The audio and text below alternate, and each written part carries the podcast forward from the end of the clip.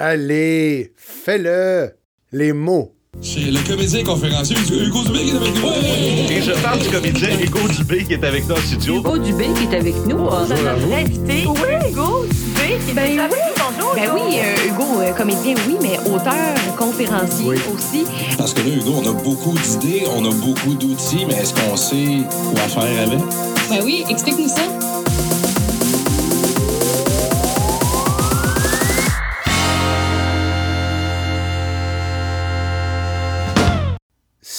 Je vous dis le mot poitrine, quelle image ou quelle émotion vous vient en tête? Est-ce que c'est quelque chose qui peut vous exciter, vous gêner? Est-ce qu'il y a un sentiment de honte? Est-ce que ça peut vous donner faim? Est-ce que c'est une image sportive? Poitrine, contrôle avec la cuisse, je récupère du pied droit, une passe, et c'est le but! Les mots, c'est extraordinaire, ça nous permet de nous exprimer, d'échanger, de comprendre, de définir le monde, de s'orienter. Bref, sans les mots, ben, l'humain, on ne serait pas où on en est aujourd'hui. Nous sommes la seule espèce à utiliser les mots pour exprimer notre imagination, notre imaginaire, en développant des concepts, des philosophies, des lois, des traités entre les pays, les entreprises, même entre les individus. Un mariage, on prononce des mots. Certains le font en tremblant, il y en a d'autres qui manquent de perdre connaissance. Oui, je le veux, pour le meilleur et pour le pire. On signe un registre et c'est parti, mon kiki. La puissance des mots, c'est une des raisons pour laquelle je suis devenu un acteur.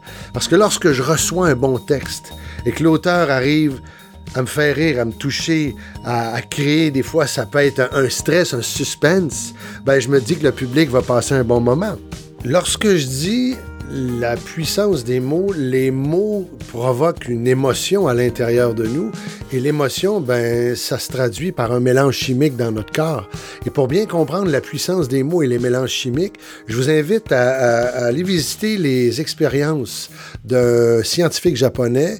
Euh, ça s'écrit comme ça se prononce, Masuro Emoto. Tapez son nom dans Google et puis vous allez trouver euh, une... euh, une série d'expériences assez fantastiques. Et là, je veux émettre un avertissement. Il avait été contesté. Il est décédé en 2014 parce qu'il n'avait pas fait des tests en double aveugle, qu'on. Par contre, c'est assez intéressant. Ce que ce scientifique-là demandait, c'était de dire, de prononcer des mots euh, devant de l'eau. Euh, de l'eau distillée, de l'eau euh, de certaines régions japonaises, de l'eau d'aqueducs un peu partout dans le monde, de l'eau polluée. Et euh, Masuro Emoto demandait aux participants de prononcer des mots comme amour, paix, guérison, contre, ou des mots comme haine, guerre, violence. Et au microscope, ben, Masuro Emoto faisait congeler l'eau et regardait la forme des cristaux. Et dépendamment des mots qu'on prononçait, l'eau prenait euh, une forme différente. Euh, et puis après ça, il a demandé aux gens de ne plus prononcer les mots, simplement de penser les mots. Et on avait sensiblement le même résultat. Allez vérifier, allez voir euh, expériences. C'est assez saisissant. Et en même temps, comme je vous dis, il a été contesté. C'est l'avertissement que je voulais mettre. Voilà. Euh, euh, les mots, la puissance des mots, une tape sur la gueule, un coup de pied au derrière, c'est insultant, ça peut faire mal une journée, ça peut faire mal une semaine. Mais entendre quelqu'un nous dire Je te quitte parce que je ne t'aime plus. Je n'ai plus confiance en toi. T'es un bon ou une bonne à rien. Ou l'inverse. Veux-tu m'épouser? Est-ce qu'on fait des enfants ensemble? T'es l'amour de ma vie, je suis bien avec toi, j'ai confiance, t'es capable. Ce qu'il faut comprendre avec les mots, c'est qu'on forme des questions et on obtient des réponses et souvent avec les réponses, on tente, on cherche à augmenter son savoir. Encore faut-il utiliser le bon langage, poser les bonnes questions aux bonnes personnes.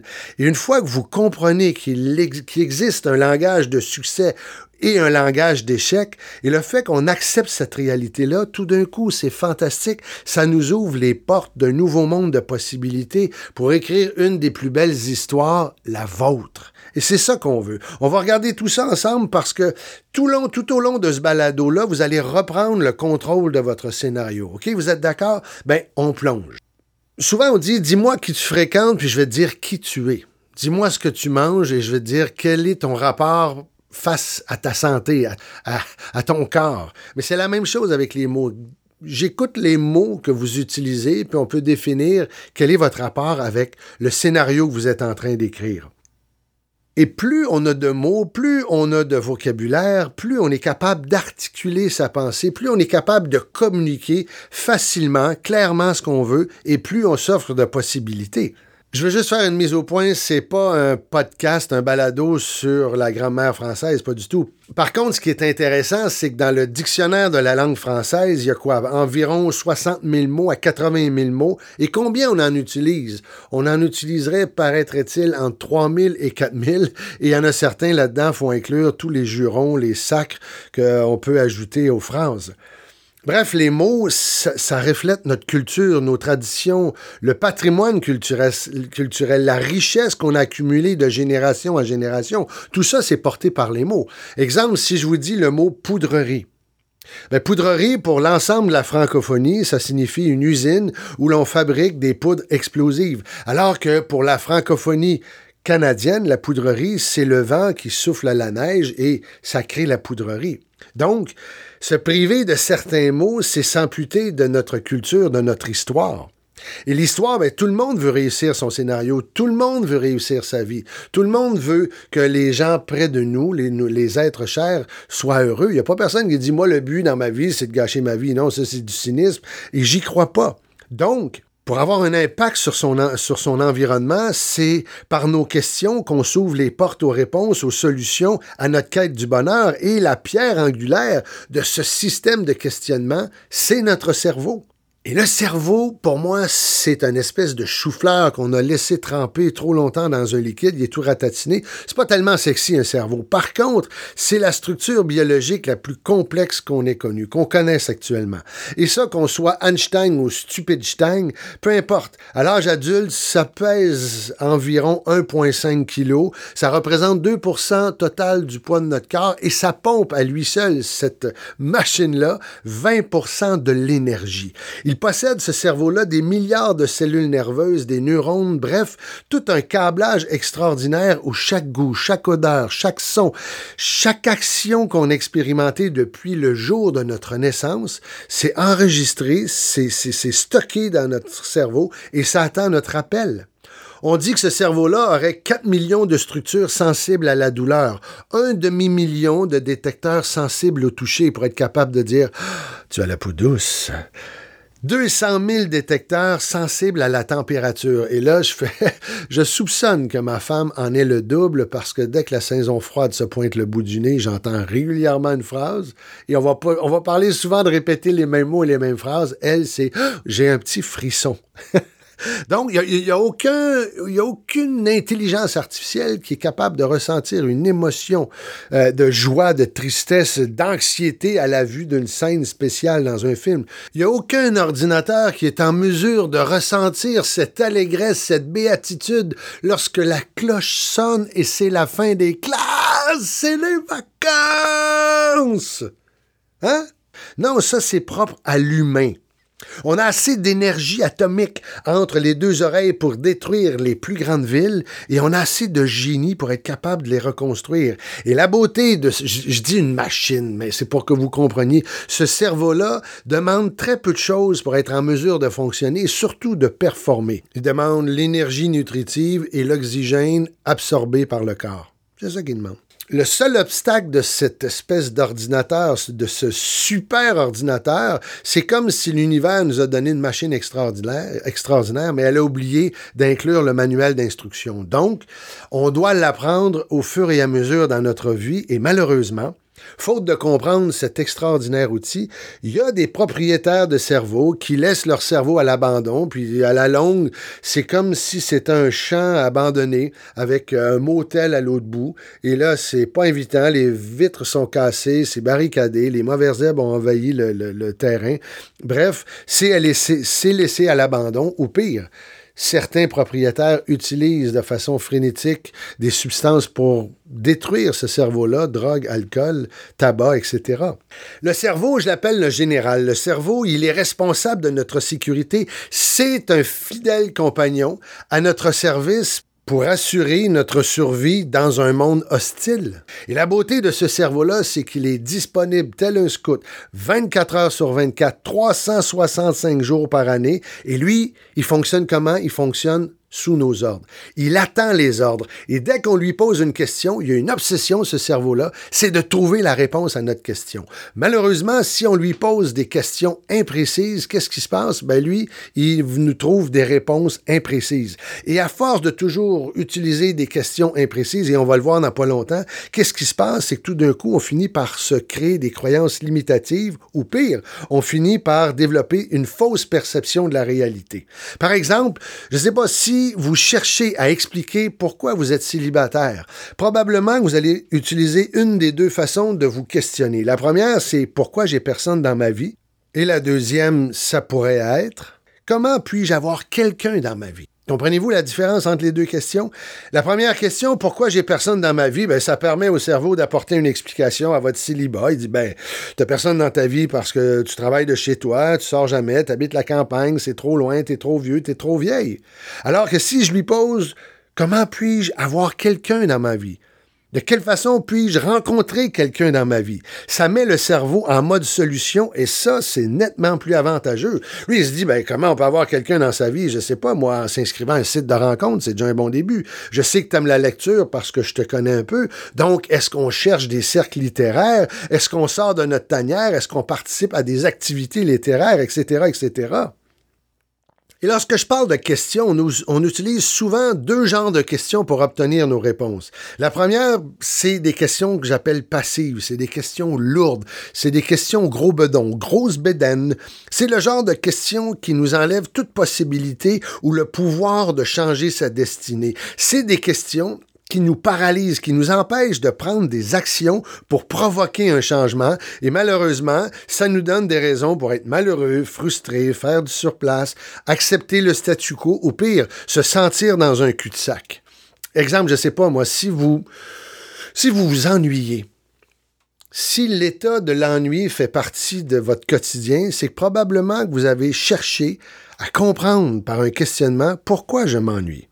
Et là, vous avez demandé à votre général cerveau pourquoi je m'ennuie? Et lui, il fait Oh, question, obsession, je dois trouver une réponse. Pourquoi tu t'ennuies? Parce que tu viens de prendre ta retraite et malheureusement, tu vois plus tes collègues de travail avec qui tu avais beaucoup de plaisir. Ton dernier enfant a quitté la maison, ben là, regarde, euh, ils viennent moins te voir parce qu'ils sont occupés, donc tu te sens moins utile. Euh, t'es divorcé, tu viens de changer de ville. Et toutes ces réponses-là, ça finit par nous donner le droit, entre guillemets, de s'ennuyer. Et ceci étant dit, par rapport à l'ennui, je fais une parenthèse, il est bon de s'ennuyer pour avoir des idées. Il est bon de s'ennuyer pour être capable de créer. Parce que je regarde souvent chez les jeunes, ceux-ci sont tellement occupés, tellement animés, tellement stimulés, qu'il est plus difficile pour eux d'avoir des idées et entrer dans le monde créatif. Par contre, l'ennui doit être accompagné de ce que j'appelle les questions actives, dynamiques, punch. Ça, c'est des questions qui nous donnent généralement un bon coup de pied au CUL. C'est une espèce de choc électrique qui nous, force à, qui nous force à bouger de l'intérieur comme de l'extérieur. C'est des questions qui nous propulsent vers des réponses et des solutions satisfaisantes. Le carburant de ces questions-là, c'est la conviction, l'assurance, la certitude qu'on est en mouvement, en progression et qu'on évolue vers une solution. La question pourquoi je m'ennuie, si on la remplaçait de de quelle façon je peux chasser l'ennui? Et à partir de ce moment-là, on se dit, OK, de quelle façon je peux chasser l'ennui? Ça veut dire, quelle action dois-je poser pour être capable de chasser l'ennui? Ou quelle action je ne dois pas poser pour être capable de chasser l'ennui? Et là-dedans, lorsque je veux chasser l'ennui, c'est de quelle façon je peux prendre plaisir à obtenir ce que je veux, c'est-à-dire chasser l'ennui? Qu'est-ce qu'il y a de fantastique actuellement du fait que j'ai pris ma retraite? Qu'est-ce qu'il y a de fantastique du fait que mes enfants ont quitté la maison? Qu'est-ce qu'il y a de fantastique que je suis divorcé? Ah, peut-être enfin libre, je me sens revivre. Et qu'est-ce qu'il y a de fantastique du fait d'avoir changé de ville? Ça me permet de redécouvrir des coins, ça me permet de m'émerveiller, ça me permet de, de découvrir peut-être un nouveau restaurant. Comprenez-vous? Donc, il y a les questions passives, pourquoi je m'ennuie, et les questions qui nous dynamisent, les questions actives de quelle façon puis-je, de quelle façon ou comment chasser l'ennui. Et tantôt, j'ai dit, le cerveau a besoin de glucose et d'oxygène, et ça, je vous invite à le faire régulièrement. On prend une mini-pause pour donner justement de l'oxygène à son cerveau, ce que j'appelle la pause 3-3-3. On inspire 3, on garde 3 et on expire 3. Vous êtes prêts, vous êtes prêtes? On y va. On inspire. On garde 3 Et là, on expire. 3. Bon, ça se fait du bien. Faites-le régulièrement pour permettre à votre cerveau de se ventiler, pour permettre à votre cerveau de catégoriser tout ce qu'il vient d'apprendre. J'appelle ça un mini reset une mise à jour et là, on est capable d'absorber d'autres matières. Et comme on est en feu, comme on a le goût d'absorber d'autres matières, on va pousser un peu plus loin le contrôle de notre général cerveau. Si on a des possibilités de choisir, pourquoi tant de personnes reproduisent sans cesse le même genre de scénario, le même genre de relation, le même genre de sensation, un petit peu comme le film Le jour de la marmotte ou Le jour sans fin interprété par Bill Murray? Pour bien comprendre, c'est imaginer euh, un écolier qui, pour sauver du temps, gagner du temps, euh, coupe à travers champs pour se rendre à l'école. Au début, celui-ci doit marcher dans l'herbe haute et à force, au fur et à mesure que celui-ci va toujours emprunter le même sentier, l'herbe finit par se taper, l'herbe finit par disparaître et là, il y a une mince trace de sable ou de terre qui apparaît et plus l'étudiant, l'écolier utilise ce sentier-là, plus la terre apparaît, plus le sentier est facile à utiliser et plus il est rapide. Ben, c'est la même chose qui se passe entre nos deux oreilles. C'est la même chose qui se passe, c'est le fait d'utiliser toujours le même genre de mots, toujours le même genre de phrases. Je sais pas, moi, je suis épuisé de, je suis écœuré de, je ne peux plus de, mais ça amène à ressentir le même genre d'émotion. Et là, au lieu d'un sentier comme l'étudiant, on creuse un sillon où il y a une connexion neurologique qui est de plus en plus rapide.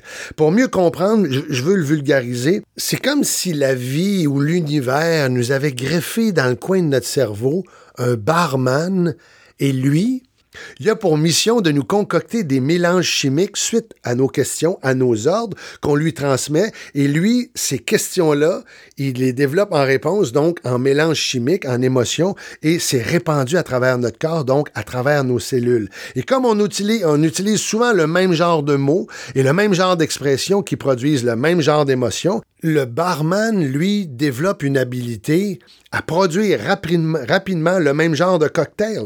Prenons l'exemple que je viens de donner, ceux qui utilisent souvent le, genre de mot « je suis épuisé de me lever tôt le matin, je suis écœuré de la congestion, je n'en peux plus de tous ces messages dans ma boîte vocale, ça peut être « je suis épuisé d'aller à ces entraînements sportifs de mes enfants, je suis écœuré de ces compétitions le week-end, je n'en peux plus de ces parents convaincus que leur enfant c'est le futur star sur la glace, j'en n'en peux plus de ces parents qui gueulent après les arbitres, laissez-les vivre. Qu'est-ce qui se passe? Ben, le cerveau envoie au barman l'ordre de fabriquer un mélange chimique pour vivre la sensation, l'ordre reçu, je suis écœuré. En d'autres mots, c'est que lorsqu'on ressent la frustration, c'est qu'on doit mettre notre attention sur quelque chose qui nous frustre, comme une caméra de télévision. Une caméra de télévision est capable de faire un zoom sur un plan précis dans une situation précise, mais il y a tout le reste de la vie, on ne le voit pas parce que la caméra a décidé, voici ce qui attire mon attention. Et lorsque je parle de frustration, je sais pas moi, vous êtes un, beau samedi soir de juillet, c'est calme, il n'y a pas de vent, la brise est agréable, vous êtes au bord de votre lac, à votre chalet, à regarder votre coucher de soleil, et vous êtes avec quelqu'un que vous aimez bien, vous avez un verre de vin ou peu importe ce que vous buvez, c'est un moment agréable, plaisant. Et la, votre voisin de gauche, lui, se dit Oh, le soleil est en train de disparaître, j'ai encore le temps de faire mon gazon.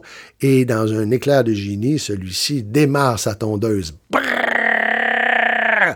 En une fraction de seconde, votre caméra de télévision fait le zoom sur cette tondeuse qui vient de démarrer et tout d'un coup, la moutarde vous monte au nez. Cette situation-là fait en sorte que tout d'un coup, hmm, votre corps se tend et une frustration. Vos cellules sont mises à contribution parce que tout d'un coup, vos mots que vous allez utiliser, les mots, les phrases que vous allez utiliser, c'est je suis épuisé de ce voisin bruyant. Je suis écœuré que celui-ci parte sa tondeuse le samedi soir. Je n'en peux plus de cet imbécile de compétition. Et voilà. Et ça vient de gâcher mon moment. On rentre au chalet et là, il n'y a plus rien qui fonctionne.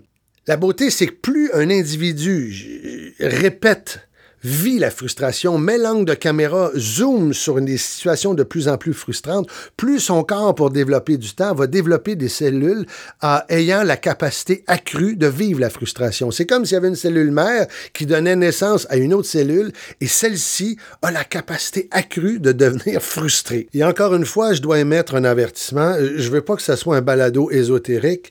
Euh, ça a été encore contesté le fait de dire que la cellule mère donnait naissance à une cellule qui avait les capacités accrues d'être frustrée.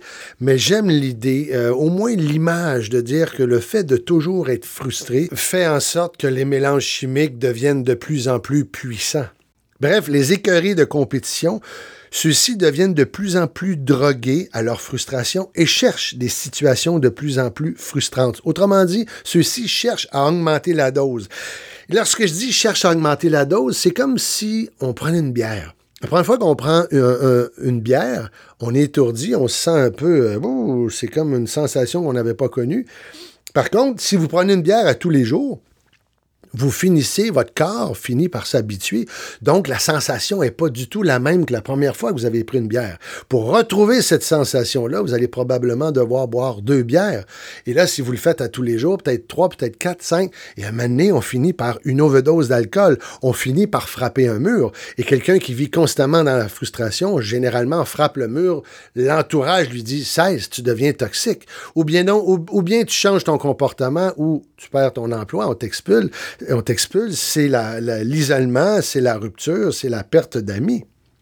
Et comme toute forme de dépendance, lorsqu'on arrête l'usage, je ne sais pas moi, du tabac, mais là, si on arrête l'usage de la frustration, généralement, il y a quelque chose qui se passe. Il y a une période de, sevrage qui provoque un malaise, qui provoque un inconfort, une fébrilité, parce que tout d'un coup, la personne a à changer sa façon de voir le monde, à utiliser d'autres mots, d'autres angles de caméra, mettre son attention sur autre chose qui est moins frustrant et là, développer des habitudes saines pour développer une nouvelle structure de questionnement et à force de cesser d'utiliser les questions qui amènent la frustration, ben c'est comme l'écolier, moins celui-ci utilise le raccourci à travers champ, ben la longue l'herbe finit par pousser et là tout d'un coup on, ne se rend même pas compte qu'il y a déjà eu un sentier à cet endroit, un raccourci. Même chose à l'intérieur de notre tête, à force de ne plus utiliser ce câblage, c'est une image que je vous donne, ben la connexion neurologique finit par disparaître. Ça veut dire quoi? Ça veut dire que vous allez trouver d'autres mots pour décrire votre monde. Si c'est votre cas, si vous utilisez la frustration, si vous êtes toujours frustré, amusez-vous à vous poser les bonnes questions pour une plus grande souplesse émotive je sais pas, moi, on, remplace je suis épuisé de me lever tôt le matin par, le monde appartient à ceux et celles qui se lèvent tôt.